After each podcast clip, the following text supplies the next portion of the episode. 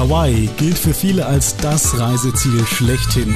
Wir waren da, vor allem auf der Insel Maui und haben uns das Urlaubsparadies mal ganz genau angeschaut. Im 50. Travel Deals Podcast gibt es unsere Tipps und vor allem Geheimtipps für Hawaii.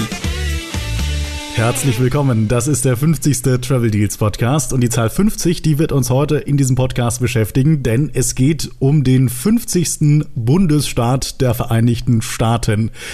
Da war ich äh, diesen Dezember mit meinem lieben Travel Deals Kollegen Peer und wir wollen euch mal auf eine kleine Hawaii-Reise mitnehmen. Peer, ich grüße dich. Ja, moin oder Aloha. Aloha, das ist die richtige Phrase auf jeden Fall. Ja, Hawaii, was ist das? Das ist der 50. Bundesstaat der USA, den gibt es seit 1959. Ja, also sagen wir so, die Inselkette gibt es schon ein bisschen länger, aber es wurde dann zum Bundesstaat erklärt in dem Jahr. Also hat man nicht erst aufgeschüttet. Hawaii liegt mitten im Pazifik, über 3000 Kilometer von den USA, vom Westen der USA entfernt, also extrem weit weg von uns. Und ganz, ganz wichtig bei dem Ganzen, wenn wir jetzt über Hawaii reden, Hawaii heißt eigentlich gar nicht Hawaii, ne? Äh, oft der Aussprache ist ja Hawaii so ungefähr. Ich bin kein Hawaiianer, kann es auch nicht richtig sagen, aber. Also Hawaii hat ja zwei Is und zwischen den beiden Is ist ein Strich und die Amerikaner und vor allem die Hawaiianer sprechen es dann auch richtig aus. Hawaii oder so. Bitte seht uns nach, wenn wir das nicht richtig aussprechen. Und äh, Per, ich habe auch schon entschieden für diesen Podcast, alles was Aussprachethemen äh, angeht, ist deine Aufgabe. Also wenn es irgendwie um eine Aussprache von einem Ort geht, dann darfst du gerne übernehmen. Da bin ich leider auch nicht der perfekte Experte für, aber ich kann es versuchen. okay, du kannst es auf jeden Fall besser als ich, muss ich sagen. Ja, wir haben eben ja schon mal so ein paar Fakten zur Hawaii noch rausgesucht. 10 Millionen Touristen pro Jahr ist ja doch ganz ordentlich, vor allem bei ungefähr einer Million Einwohner. Ganz interessant, die Herkunft der Touristen sind tatsächlich 60% Amerikaner, hätte ich fast noch mehr erwartet. Und 20% Japaner, die dort Urlaub machen, was auch so ein bisschen verständlich ist in der Hinsicht, dass ja Hawaii fast schon auf halber Strecke zwischen den USA und Japan liegt. Und die, übrigen Länder sind dann halt viele aus Europa natürlich dabei. Groß Briten, Deutsche sind ja überall zu finden. Erstaunlich viele Schweizer gefühlt. Die können sich halt leisten, ne?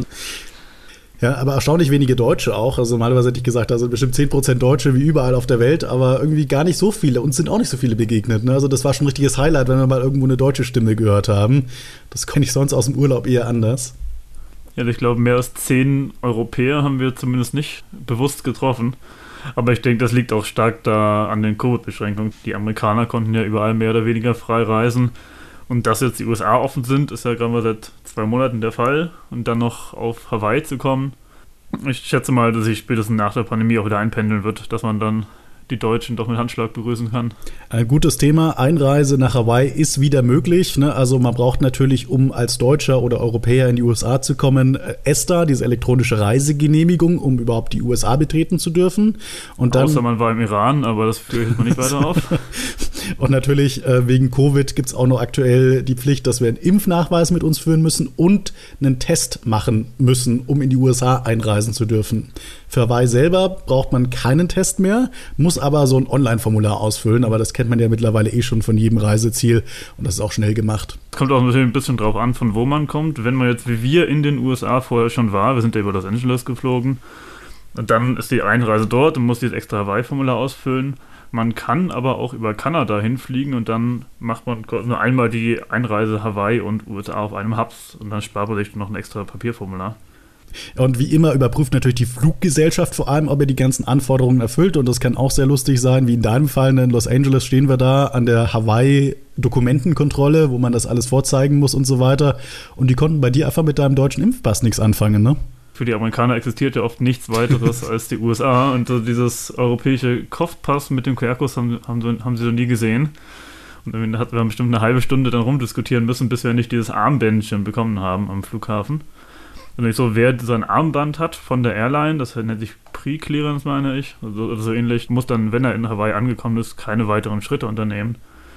Man kommt auch ohne dieses Armband hin, aber da müsste man halt nach der Einreise in Maui noch Impfnachweis vorzeigen, und äh, ich glaube, ein paar Schritte mehr sind es auch noch. Deswegen ist es schon gut, wenn man das Ganze erledigt hat in Los Angeles, San Francisco oder wo auch immer.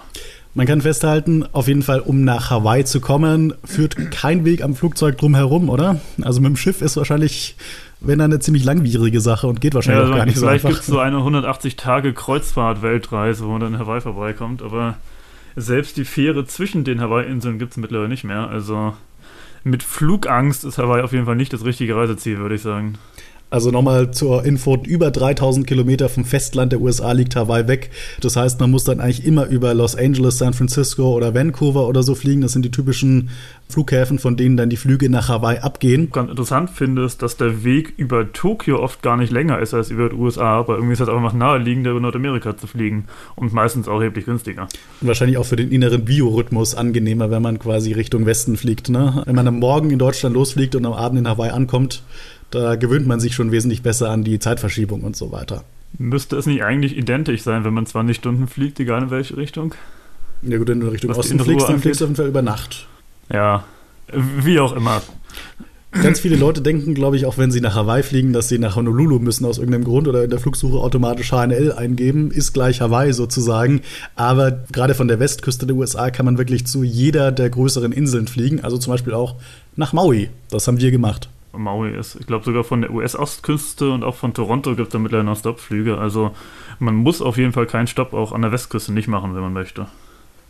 Übrigens noch so ein kleiner Fakt, den wir einwerfen wollen. Hawaii hat insgesamt 137 Inseln. Acht sind davon bewohnt und es gibt auch zwei Inseln, die, glaube ich, nur von den Bewohnern betreten werden dürfen oder sowas. Genau, wir hatten ja da vorhin bei Google, einer von den beiden ist dann Niiau, oder wie auch immer das ausgesprochen wird also 140 Einwohner, ganz interessant, dass dort einstimmig Donald Trump gewählt wurde. Das scheint so ein bisschen das Texas Hawaiis zu sein. Ja, wie sind wir nach Hawaii gekommen? Wir sind, wie gesagt, nach Maui geflogen jetzt im Dezember und äh, wir haben ein sehr günstiges Flugschnäppchen gemacht. War es ein Error-Fair Pair? War es ein fehlerhafter Tarif? Äh, ist schwierig. Irgendwie gibt, bei OneWorld gibt es irgendwie öfter mal, dass sie ein Angebot in die USA veröffentlichen. Das geht dann so ein paar Stunden lang auch nach Hawaii. Jedenfalls hatten wir damals gebucht vor, ich glaube, ungefähr einem halben Jahr von Paris nach äh, Maui mit British Airways und American für an die 1200 Euro in der Business Class. Das ist auf jeden Fall für die 24 Stunden im Flugzeug, haben wir glaube ich schon ungefähr gesessen. Also wir pro Flugstunde ein guter Preis und einige Tierpoints gab es ja auch noch dafür. Genau, wir haben uns mit diesem Trip den One World Sapphire, den Starlines Gold sozusagen von One World erflogen, mit dem wir jetzt immer Loungezugang haben, mit einem Trip für 1200 Euro Roundtrip in der Business Class. Also ich vermute ja persönlich, dass das ein Preisfehler war, aber man weiß es nicht. Kann natürlich auch ein wirklich besonders günstiges Angebot gewesen sein. Was kostet denn normalerweise eine Anreise nach Hawaii? Die meisten werden natürlich erstmal in der Economy Class gucken. Da haben wir jetzt bei Travel Deals relativ häufig in letzter Zeit Deals mit Condor für 500 Euro und mit Umstieg dann. Ähm, ich denke, wenn man ins Reisebüro gehen würde und dort ein Ticket bucht, ist man sicher beim Doppelten. Aber wenn man irgendwie Flüge findet an die 500 Euro, sei es von Deutschland oder auch von den Nachbarorten im Ausland vielleicht, dann macht man auf jeden Fall nichts verkehrt, dazu zu schlagen. Wie sieht es mit Business Class aus? Ja, Business Class ist schwieriger, also wirklich gute Angebote haben wir da selten. Ich würde sagen, dass alles so um die 2000 Euro ist normalerweise schon relativ gut. Und das außer Angebot für 1200 Euro sollte man sich nicht verlassen, dass da was kommt. Aber vielleicht hat man ja Glück, wenn man unsere Einmeldungen abonniert. Und auch hier der Fakt, ne, wenn man jetzt einfach ins Reisebüro geht oder einfach random nach einem Flug sucht, ähm, ohne sich bei Travel Deals vorher darüber zu informieren, was gibt es denn gerade für Schnäppchen, dann ist man halt schon mal eher so bei 4.000, 5.000 Euro für einen Business Class Roundtrip. Das ist ein normaler Preis für Hawaii, würde ich sagen. So, jetzt sind wir im Land unserer Träume gelandet. Wir haben es mit dem Flugzeug nach Hawaii geschafft. Jetzt sind wir aber auch in einem absoluten Autofahrerland angekommen, den USA. Komme ich denn auf Hawaii um den Mietwagen drumrum? Theoretisch kommt man schon drumrum, aber aus praktischen Erwägungen würde ich sagen, dass man sich auf jeden Fall einen Mietwagen nehmen sollte. Selbst auf Zum Oahu, einen, also auf der Hauptinsel in Honolulu? Es gibt äh, in Honolulu im Ort braucht man, braucht man keins, das schaltet wahrscheinlich eher mit Parkgebühr und so weiter. Aber auch auf Oahu sind die Highlights ja außerhalb der Stadt Honolulu. Ich habe es aber gemacht, ich bin vier Tage mit Bus umhergefahren. Kann man sicher machen, gerade wenn man alleine ist, spart man eine Stange Geld. Aber man muss da halt bedenken, dass eine Autofahrt, die noch 30 Minuten dauert, kann mit dem Bus zwei Stunden dauern. Man kann nicht überall anhalten, wo man möchte. Und da gibt es ja viele Orte auf Hawaii. Also der absolute Sparfuchs, der jetzt viele Tage in Honolulu bleiben will und dann einmal die Stadt verlässt, der braucht wahrscheinlich keinen Mietwagen. Aber allen anderen würde ich wirklich ein Auto empfehlen. Auch wenn es natürlich ins Geld gehen kann. Wo bewegen wir uns da preislich? Aktuell ist ja, sind der Mietwagen generell knapp in den USA. Ich glaube, so 500 Euro die Woche muss man derzeit schon mit rechnen.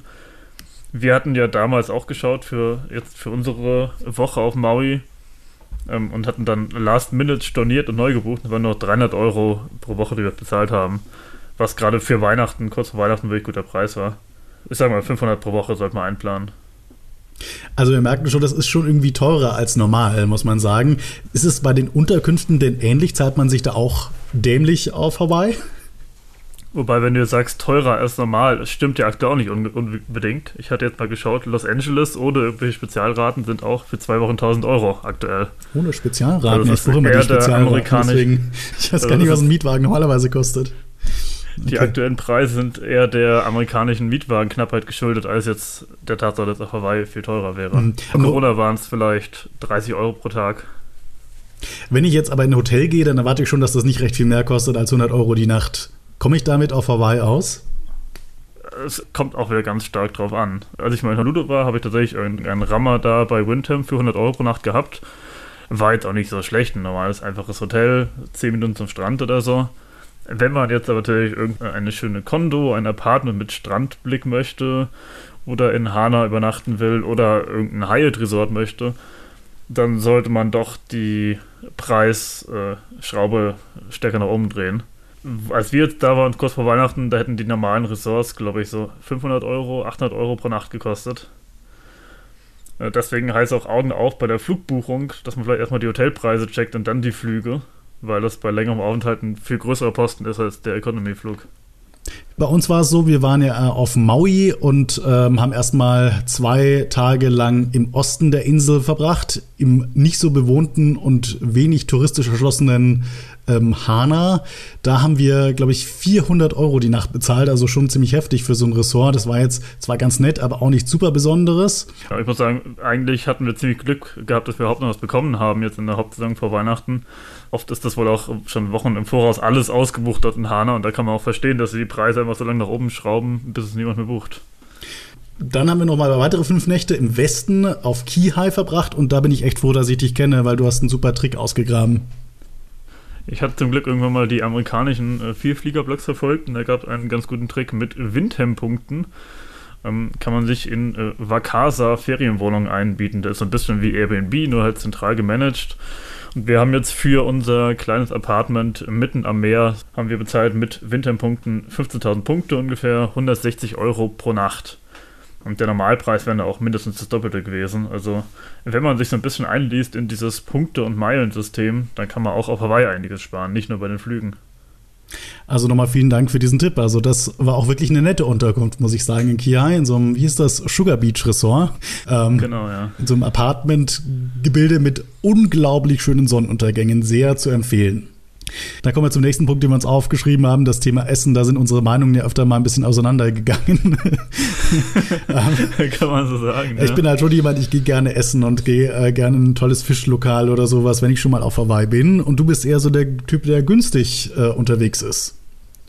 Ja, ich freue mich tatsächlich auch in den kontinentalen USA dann so ein paar Tage im Jahr nochmal Taco Bell, Wendy's und so weiter auszuprobieren. Die Ketten, die es bei uns nicht gibt. Und dann kann ich auch mal mit Fastfood leben, eine Woche lang.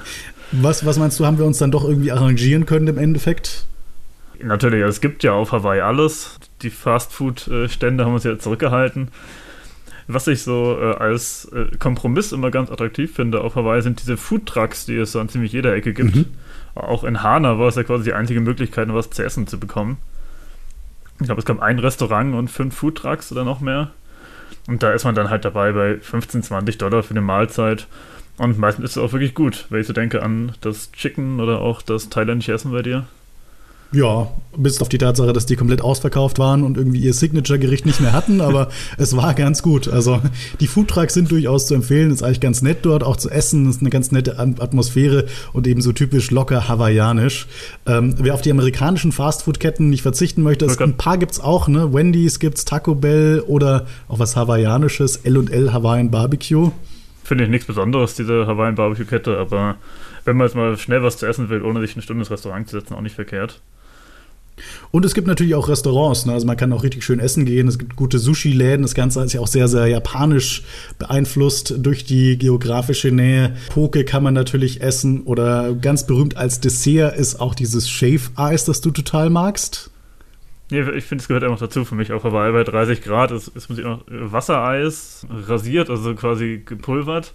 Und da kommt einfach äh, 100 verschiedine Sorten Zuckersirup in Sehr gesund. verschiedenen tropischen Farben drüber. Mindestens, also noch viel gesünder auf jeden Fall ist Dole Whip. Das ist so Ananas-Eis, so ein Ananascreme, auch ne? Softeis. Ja. Schmeckt aber unglaublich lecker. Ist natürlich auch nicht gesund, aber sollte man mal probieren, wenn man auf Hawaii ist.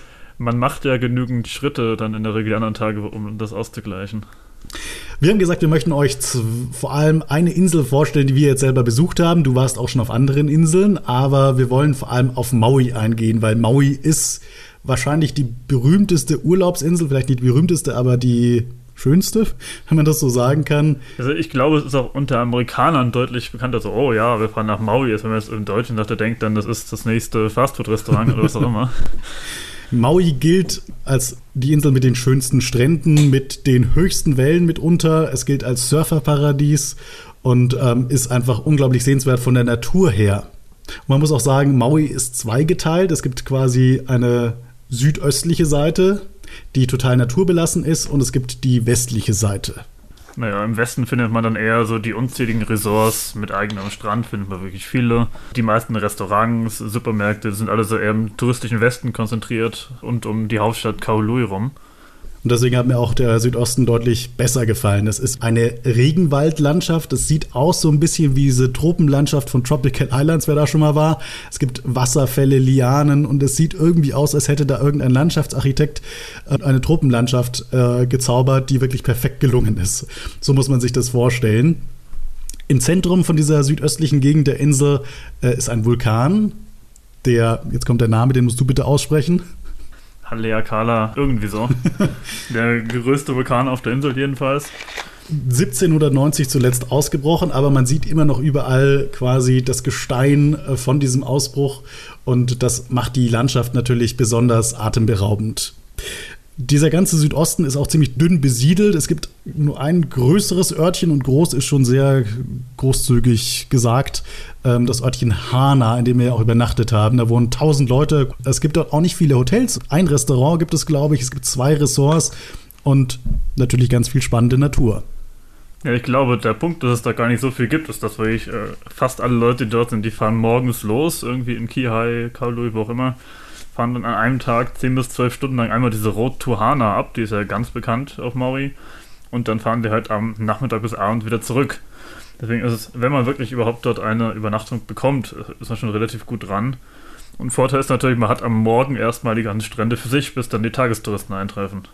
Und am Abend das gleiche Spiel. Also die große Straße von dieser besiedelten Westgegend zum Südosten Regenwald ist diese Road to Hana. Gibt es da irgendwas Besonderes zu sehen? Ja, was heißt Besonderes? Also Es ist nicht so, dass es das eine Highlight gibt, aber es gibt viele Punkte, wo vor allem ich gesagt habe, oh ja, lass uns doch mal anhalten, um ein Foto zu machen, weil ich einfach diese Regenwaldlandschaft und dann, wenn, wenn dann noch die Küste dazu kommt, extrem beeindruckend finde. Dann gibt es noch etliche Wasserfälle entlang der Straße. Viele Foodtrucks, sehr beliebt auch das Banana Bread, was man dort findet, also eben Bananenbrot, Kuchen. Und wenn man online Road to Hana googelt, dann findet man mindestens 100 Reiseberichte mit irgendwelchen Empfehlungen und Tipps, die man dort zur Rate ziehen kann. In Hana angekommen, dann gibt es einen recht bekannten State Park ähm, mit einem schönen Strand. Was ist da das Besondere? Es ist wirklich ein ähm, hübscher Strand, vor allem das Besondere ist halt, er, er ist schwarz, also ein komplett schwarzer Strand aus irgendwelchem alten Lavagestein, was dann mit der Zeit äh, korrodiert ist. Und das haben wir jetzt, wenn ich mich recht erinnere, an anderen Stellen nicht in der Form gesehen. Man kann auch relativ gut baden dort, wenn dann die Wellen nichts aufmachen. Schildkröten sind wir auch manchmal dort. Es ist insgesamt ein ganz netter Strand, aber dadurch, dass es State Park ist, muss man online reservieren. Man kostet, man muss 20 Dollar zahlen für ein Auto drei Stunden zum Parken. Und es sind halt auch relativ viele Menschenmassen unterwegs, dadurch, dass er eben so bekannt ist. Was uns aufgefallen ist, äh, wir haben auf Travel Deals in einem unserer Artikel haben wir so ein Foto von Hawaii, also ein Stockfoto, so ein Foto, das man sich einkaufen kann. Und wir standen dann da und haben uns das angeschaut. Mensch, das ist doch genau diese Aussicht, die es bei uns in diesem Stockfoto gibt. Und tatsächlich, also das ist für viele Leute anscheinend der Inbegriff von Hawaii. So sieht es auf Hawaii aus.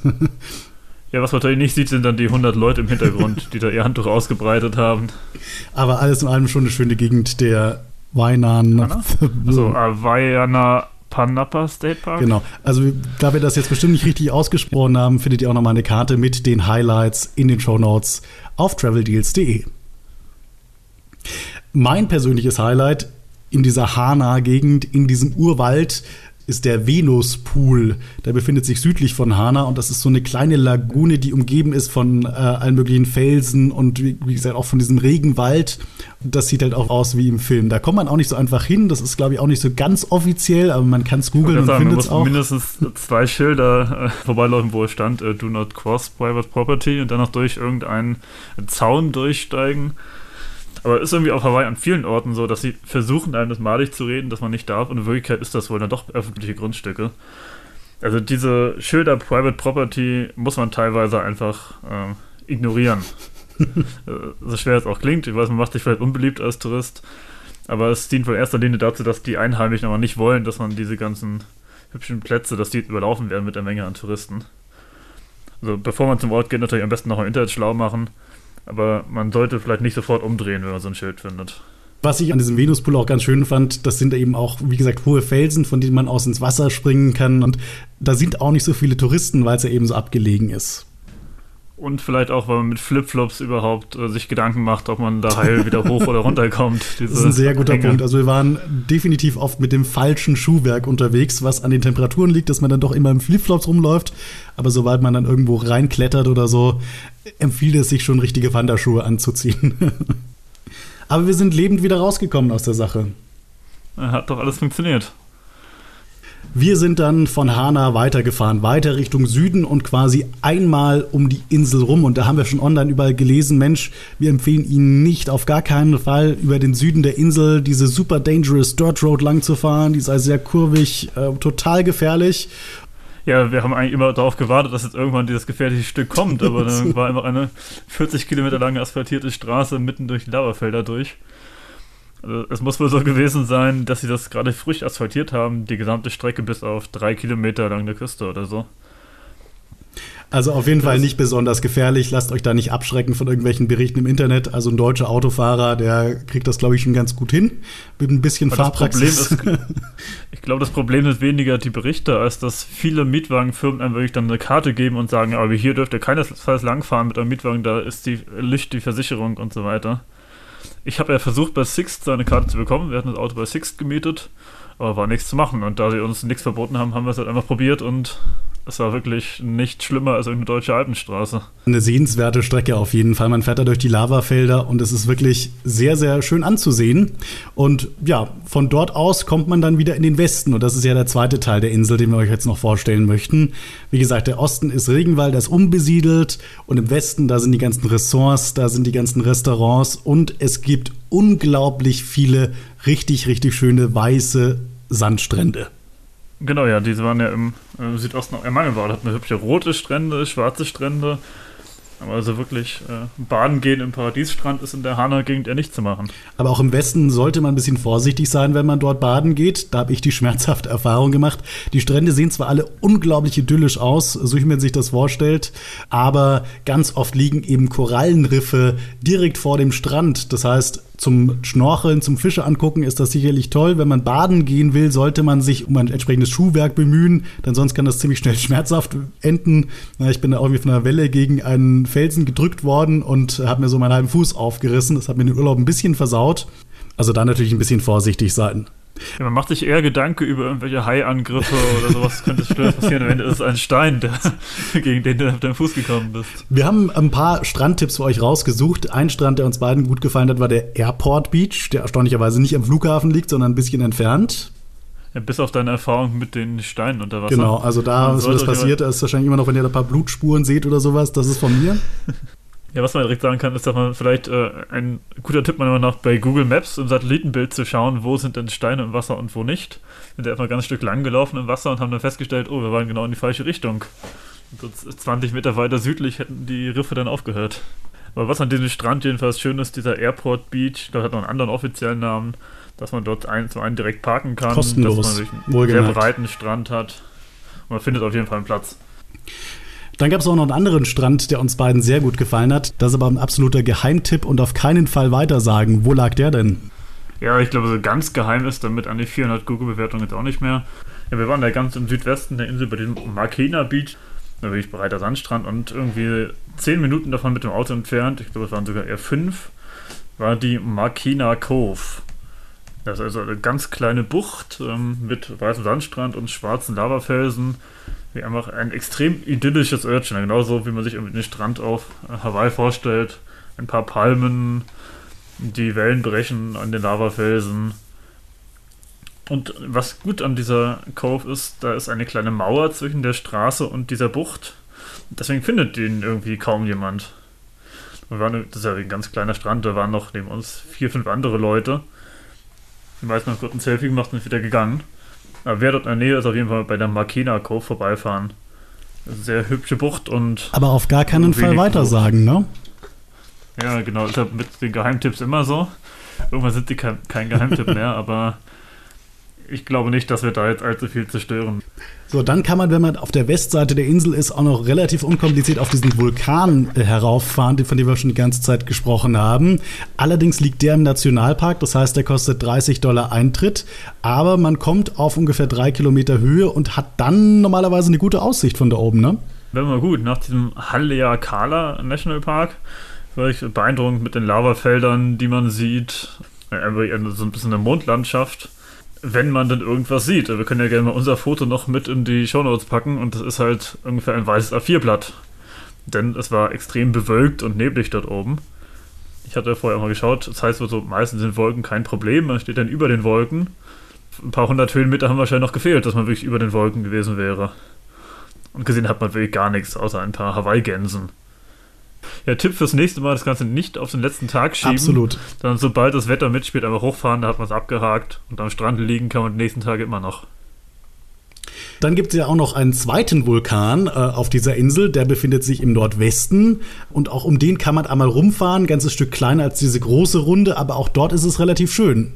Der Vulkan ist der Pu'u Kukui. Es gibt diese zwei Vulkane, das ist der Nordwesten, wenn ihr mit unserer Aussprache nichts anfangen könnt. Aber was halt ganz hübsch ist, dadurch, dass es eben dort einen Vulkan gibt, gibt es auch wieder Regenwald. Es ist keinesfalls so eindrücklich wie die riesigen Fahnen und Lianen in der Gegend um Hana. Aber gerade wenn man nur wenig Zeit hat oder einfach noch für den letzten Tag irgendwas braucht, kann man dort einen netten Rundkurs fahren. Das ist in drei Stunden erledigt oder so. Angeblich auch wieder super gefährlich und total eng. Die Straße ist tatsächlich eng und es sollte einem kein Auto entgegenkommen, aber nichts, was irgendwie rechtfertigen würde, den hübschen Teil der Insel auszulassen, nur weil die Straße ein bisschen enger ist. Mein Highlight in diesem Bereich war die Nakalele Blowhole. Also eine Blowhole ist so eine äh, weiß ich nicht, wie, wie, beschreibt man das am besten? Ein Loch im Stein ist erstmal nicht äh, spektakulär, aber wenn dann eine Welle kommt, Welle aus dem Ozean in dieses Loch äh, von unten rein, reinbläst und das Wasser rausbläst, dann sieht das unglaublich spannend aus und äh, sehr zu ja, empfehlen. Das ist im Prinzip einfach, im Prinzip einfach ein natürlicher Springbrunnen, so ein bisschen bestimmt 10 Meter hoch, glaube ich, ja noch mehr, diese Wasserfontäne, die dort dann bei den richtigen Wellen rausgeschossen kommt. Man kann da auch relativ nah rangehen, wobei das, glaube ich, nicht empfohlen wird. Ja, du hast es ja mal wieder ausprobiert, sich quasi direkt daneben zu stellen. Aber ich glaube, so immens sind die Gefahren da jetzt, glaube ich, nicht. Man wird halt nass. Man sollte versuchen, man nicht sollte in die Blowhole reinzufallen. Das könnte schmerzhaft bis tödlich enden. Genau, ja, und bei den Wellen muss man eh mal aufpassen, aber kann man auf jeden Fall mitnehmen. Ich glaube, ist auch einer der bekannteren Orte dort. Und vom Parkplatz aus läuft man irgendwie eine Viertelstunde die Steine runter. Im Westen der Insel befindet sich auch der Hauptort von Maui, Kaului, da ist der Flughafen. Und gibt es da sonst noch irgendwas Spannendes? Ja, das Spannende ist eigentlich die Bahn zwischen dem Flughafen und dem Mietwagencenter. ist so ein ganz schnuckeliges Bähnchen, das irgendwie aussieht wie ein Weihnachtszug. Ist aber eine kleine Monorail. Ansonsten, Kaului, wir sind da einmal durchgefahren, haben uns ein bisschen umgeschaut das Spannendste war dort noch das Schnelltestzentrum, wo wir hin mussten. Aber ansonsten sind es irgendwelche, äh, ist mit ein Gewerbegebiet und irgendwo ist noch ein Hafen. Also nicht wie Aber in Honolulu oder sowas, wo es dann wirklich eine tolle Innenstadt gibt. Das findet ihr auf Maui leider nicht so wirklich. Äh, da im Nordwesten bei Lahaina war so ein ganz kleines äh, Fischerdörfchen mit wirklich einer kleinen Innenstadt, wo man auch zu Fuß langlaufen kann. Aber Kaolui ist nichts, wo man mehr als 10 Minuten Zeit verbringen müsste, unserer Meinung nach. Vielleicht gibt es auch irgendwie ganz versteckt im Untergrund irgendwelche Highlights, die wir jetzt nicht gesehen haben. Ja, also jedenfalls, wir fanden jetzt Kao Louis nicht so super spannend, aber was man insgesamt auf der Insel sonst noch so machen kann, ist sich diese Schildkröten angucken, die riesen Meeresschildkröten. Man kann Whale-Watching betreiben, man kann Rundflüge machen, man kann natürlich schnorcheln gehen. Also Maui wirklich eine Insel, die man sich anschauen sollte. Jetzt bietet Hawaii ja noch ein paar mehr Inseln äh, als nur Maui. Ähm, auf die anderen wollen wir jetzt nur ganz kurz eingehen. Du hast ein bisschen was gesehen. Ich war bislang nur auf Maui. Ich kann dazu also überhaupt nichts sagen. Was einem natürlich sofort einfällt, wenn man an Hawaii denkt, ist Honolulu und die Hauptinsel, deren Namen dann doch wieder niemand kennt, Oahu. Die meisten Leute kennen halt Honolulu als Stadt. Da kann man ganz gut shoppen gehen für Hawaii-Verhältnisse. Den Waikiki Beach mitten in der Stadt ist sehr populär. Ist da irgendwas Besonderes kein, an, dem, an dem Strand? Kein wirklich besonderer Strand. Das Interessante ist halt vor allem, dass er dann direkt eben bei den Hotels liegt und daneben kann man dann direkt ein Shave-Eis genießen, äh, vielleicht, aber Oder ein äh, der Strand, äh, die Strände waren auf Maui deutlich netter. Gerade, ich finde Strände auch deutlich hübscher, wenn nicht direkt die Betonklötze daneben stehen. Und wenn man eben mit einem dieser Betonklötze nächtigt, ist natürlich auch nicht schlecht, dass man den Strand direkt vor der Tür hat. Was ich auf Oahu damals erstaunlich hübsch fand, das war mein erster Besuch auf Hawaii vor fünf Jahren oder so, ist einfach die Landschaft dort. Also es gibt wirklich äh, ziemlich viel Regenwald, wenn man jetzt einmal aus der Stadt rauskommt. Es gibt da einen Wasserfall, der irgendwie 20 Minuten von Honolulu weg ist. Und an der North Shore kann man auch gut surfen gehen. Also Oahu bietet wirklich deutlich mehr als Honolulu und man kann da sicher auch ganz gut eine Woche verbringen. Jetzt gibt es ja, wie gesagt, acht große Inseln auf Hawaii von den insgesamt 137. Ähm, was bieten denn die anderen Inseln noch so? Eine ist ja Kauai. Habe ich es richtig ausgesprochen? Ich, ich, glaube, Kauai ist richtig. Liegt im äußersten Nordwesten des Archipels. Was dort extrem bekannt ist, diese Napali Coast. Das ist einfach so eine sehr hübsche äh, Coastline, mir fällt kein besserer Begriff dafür ein. Berge direkt am Ozean, da haben wir ganz eindrückliche grüne und rote Farbtöne. Man kann dort wohl auch gut wandern gehen. Generell ist äh, Kauai, glaube ich, die Garteninsel wird sie auch genannt. Viel Regenwald, viele Wanderungen, die man unternehmen kann. Teilweise muss man sich auch vorher anmelden, für irgendwelche Genehmigungen einholen. Deutlich abgeschiedener als Maui, weniger Einwohner auch. Also so viele Leute, die gerne wandern, ist es, denke ich, eine perfekte Wahl. Äh, Strände gibt es dort wohl überhaupt nicht viele, ist recht nicht, wenn es um hübsche Sandstrände geht. Deswegen kombinieren wahrscheinlich viele Leute auch mindestens zwei Inseln miteinander, wenn sie auf Hawaii sind. Und dann gibt es ja noch die ganz große Insel im Südosten von Hawaii, die heißt Hawaii oder auch Big Island genannt. Und was macht sie so besonders? Ja, also in erster Linie ist der Name erstmal Programm. Sie ist groß. Ich glaube, es sind so 200 mhm. Kilometer von einer Küste bis zur anderen. Das war damals unser zweites Reiseziel auf Hawaii. Wir waren einmal zwei Wochen nur auf Big Island und man hat die erstaunlich gut rumbekommen. Wir haben dann gedacht, hätte man doch noch ein paar Tage länger bleiben können. Und dadurch, dass sie so groß ist, ist sie ja extrem abwechslungsreich. Es gibt diesen Vulcano National Park mit toller Vulkanlandschaft. Haben wir damals ja was gesehen und nicht nur die Wolken. Ist ein Vulkan ausgebrochen Vulkan. oder was? Tatsächlich auch vor drei Jahren hat er einige Wohnhäuser verschluckt. Aber bekannter ist äh, eher halt dieser Vulcano National Park. Ein großer Krater, gerade diese 20 bis 100 Jahre alten Lavafelder sehen sehr interessant aus. Mit allerlei Farbtönen, wenn dann so die ersten Bäume und Kokospalmen die Natur wieder erobern. Also Vulkan sehr beliebt. Strände gibt es dort auch einige, vor allem die Westseite mit Kona hat auch viele Resorts. Viel Regenwald und auf diesem Vulkan Mauna Kea kann man auch mit dem Auto hochfahren auf über vier Kilometer. Fun Fact: Mauna Kea gilt als der größte Berg der Welt, wenn man das Unterwassergebirge noch mitzählt. Größer als der Mount Everest vom Ozeanboden aus gesehen. Also was wirklich Hawaii ausmacht, deswegen finde ich es auch gut dafür, wenn man nicht Island Hopping machen möchte, sondern ein bisschen von allem hat. Man kann mittags über im Schnee stehen auf vier Kilometer Höhe und abends dann am Strand surfen gehen, wenn das der Körper mitmacht, diese Höhenunterschiede.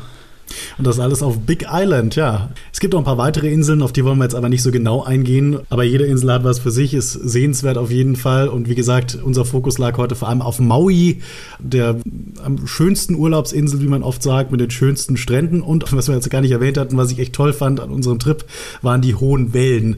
Das ist für Surfer natürlich unglaublich toll, aber auch für Leute, die gerne in ein Wellenbad gehen oder sowas. Äh, es macht Spaß, mit diesen gigantischen Wellen zu schwimmen sollte man sich auf jeden Fall nicht entgehen lassen. Es steht natürlich auch nicht ganz ohne Grund überall Warnschilder, dass man sich doch ein bisschen nachdenken sollte, wenn jetzt die drei Meter Welle Hast du nicht kommt. gesagt, dass man die Warnschilder einfach alle getrost ignorieren soll? Ja, das waren andere. So, okay. Weil gefühlt tatsächlich so ist, die Strände mit Warnschildern sind gefühlt die besten. Ja, mit den, die, mit den höchsten Wellen auf jeden Fall. Also Man sollte jetzt nicht sofort umdrehen, wenn man irgendein einem Schild begegnet. Ja, aber wir von Travel Deals übernehmen natürlich keine Haftung, das sei hier nochmal ausdrücklich erwähnt. Äh, per, ich bedanke mich recht herzlich für diese vielen Informationen auch. Es war ein toller Trip mit dir, hat viel Spaß gemacht. Die Frage ist eigentlich nur noch, wann es das nächste Mal hingeht. Irgendwie Hawaii geht immer gefühlt. Absolut, absolut. Und den nächsten Podcast, den gibt's am 20. Februar. Wenn euch der Podcast gefallen hat, gerne bei Spotify abonnieren, bei iTunes 5 Sterne verpassen und beim nächsten Mal auch wieder reinschalten. Bis dann. Tschüss.